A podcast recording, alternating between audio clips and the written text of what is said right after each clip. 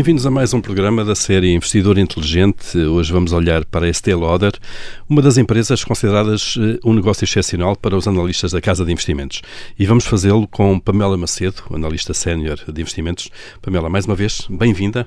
Eh, vamos olhar agora para outra empresa. Vamos, eh, antes de mais, começar por saber que empresa é esta. Portanto, a Estée Lauder é a empresa mais conhecida que domina o mercado de beleza de prestígio. Uh, a maior parte das pessoas conhece a Estée Lauder pelos seus cremes, uh, sobretudo os cremes para, para senhoras, uh, mas para além de, da marca Estée Lauder, também tal como a LVMH, tem um portfólio com diversas marcas, que incluem marcas como a Clinique, como a La Mer, como a MAC Cosmetics e a Bobbi Brown. Portanto, muita gente conhece essas marcas, não sabe é que pertence de facto ao, ao universo da Estée Lauder.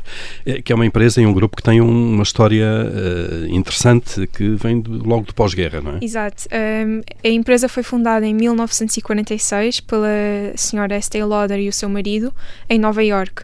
Uh, e tem uma história bastante interessante porque começaram por produzir, produzir estes cremes em casa e a Estée Lauder um, fazia demonstrações em salões de beleza, fazia enquanto as senhoras estavam a arranjar o cabelo, ela fazia um full makeover, uh, mostrando, acreditava muito que era preciso ela colocar o creme nas caras das senhoras e fazer uma transformação para elas perceberem o valor da marca. E foi aí que deu origem, a Estée Lauder é conhecida por ter um high touch service.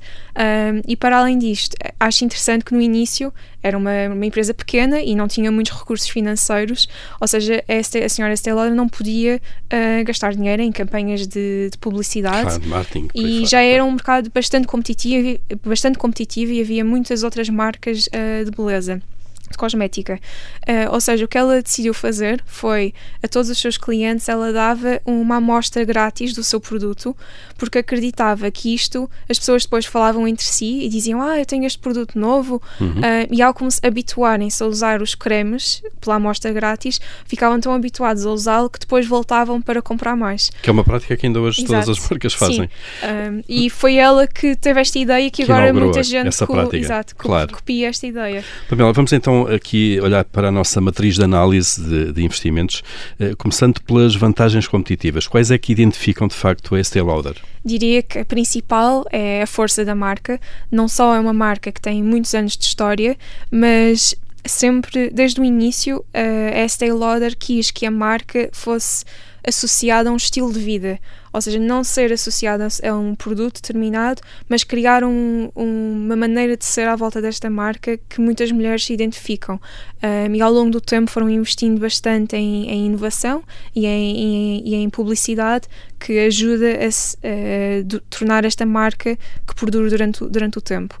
Para além disto, uh, ao, ao, longo do tempo a empresa foi crescendo e hoje em dia é a maior empresa no segmento prestígio de, de cosmética e é das maiores empresas na indústria de cosmética a nível mundial, ou seja, a empresa beneficia de, do seu tamanho e da escala que tem, claro. o que a permite ter custos de produção mais baixos e pode investir, hoje em dia já, já pode investir mais em marketing e publicidade para estar sempre com as suas inovações front of mind do consumidor. Claro, aí portanto as, as economias de escala uh, começam a funcionar e de facto são uma, uma grande vantagem uh, competitiva.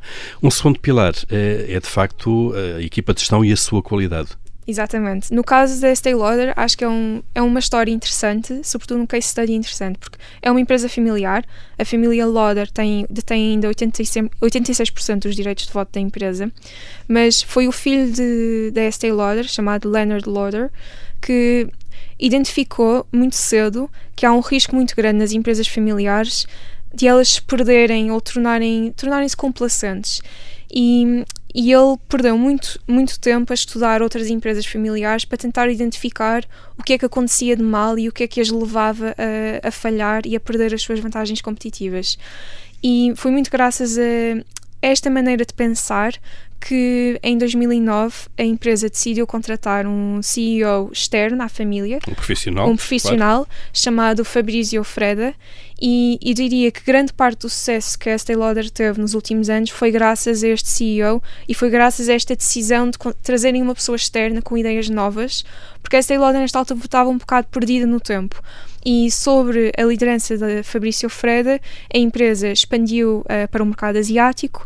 Um, reestruturou, retirou alguns custos que estavam que não faziam sentido, tinham muita uhum. duplicação de, de pessoas e de custos um, e foi graças ao Fabrício Freire que a empresa entrou no século XXI e investiram bastante em e-commerce e investiram bastante em passar as suas campanhas de marketing para o mundo digital.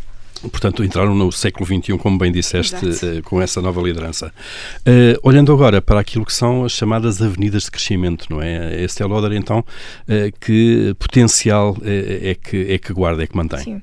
Diria que muitas pessoas olham para, para marcas de cosmética como algo superficial, mas a verdade é que grande parte das vendas da Estée Lauder são no segmento skincare, que, que é um produto que tende a ser mais sticky, Uh, as pessoas, quando encontram um creme que funciona bem para elas, não, tendem a não mudar. Um, uhum. E este segmento tem crescido muito no mercado asiático, onde há uma sensibilização muito grande para a utilização de produtos de cosmética e, sobretudo, para produtos premium, um, sobretudo na, na China. Uh, ou seja, com a expansão da classe média mundial e com o crescimento económico na China, a Estée Lauder tem vindo a ganhar muita cota de mercado e tem vindo a crescer bastante uh, nestes, nestes mercados. Para além disso, também há uma vertente engraçada que as pessoas associam uh, produtos de beleza a senhoras ou, ou, ou a mulheres, mas uh, cada vez mais os homens são um mercado é novo um, ehm, para, para estas empresas. E e também as, uh, o envelhecimento da população, as pessoas tendem a ter mais poder de compra e a preocuparem-se mais com a sua saúde e bem-estar e tendem a investir mais uh, em tratamentos de beleza e a cuidarem da sua pele. Uh, para além disso, e um bocado em linha com quando falamos da LVMH, a Estée Lauder também tem vindo, à medida que se foi tornando maior, Uh, foi comprando outras empresas mais pequenas e também foi muito graças ao, ao filho da Estée Lauder, o Leonard Lauder, que identificou que muitas vezes é difícil criar alguma coisa muito revolucionária ou nova de dentro. Ou seja, ele identificou que se calhar era mais fácil encontrar pequenas empresas com fundadores inovadores, e, com, e comprá-las. E em 94 compraram a sua primeira empresa, que foi a MAC Cosmetics, que na altura era algo completamente diferente da, da marca Estée Lauder. Cultura, Exato. Claro. E, e, então, eh, no fundo, foram uh, trazer a inovação Sim. vinda de fora. Estamos a falar de uma empresa do setor do, do consumo, uhum. uh, estamos num contexto económico que é muito incerto e muito difícil. Uh, que características tem esta empresa, a Estée Lauder, de facto, que lhe permitam fazer face a esta conjuntura? Eu diria que, em primeiro lugar, num, estamos a viver um ambiente inflacionário, acho que e potencial recessão económica, uhum. acho que há dois fatores que protegem a Estée Lauder. A nível da inflação, a Estée Lauder, por ser uma marca tão dominante e tão premium, consegue tipicamente passar os preços do aumento de custo de matérias-primas para o consumidor final. E para além disso, é uma empresa que tem margens muito elevadas uh, e quando se compara com uma empresa que tem margens baixas, tem muito mais flexibilidade para Podem. absorver claro. este aumento de custos. Um, para além disso, sim, numa recessão económica as pessoas tendem a reduzir o seu, os gastos discricionários que têm, certo.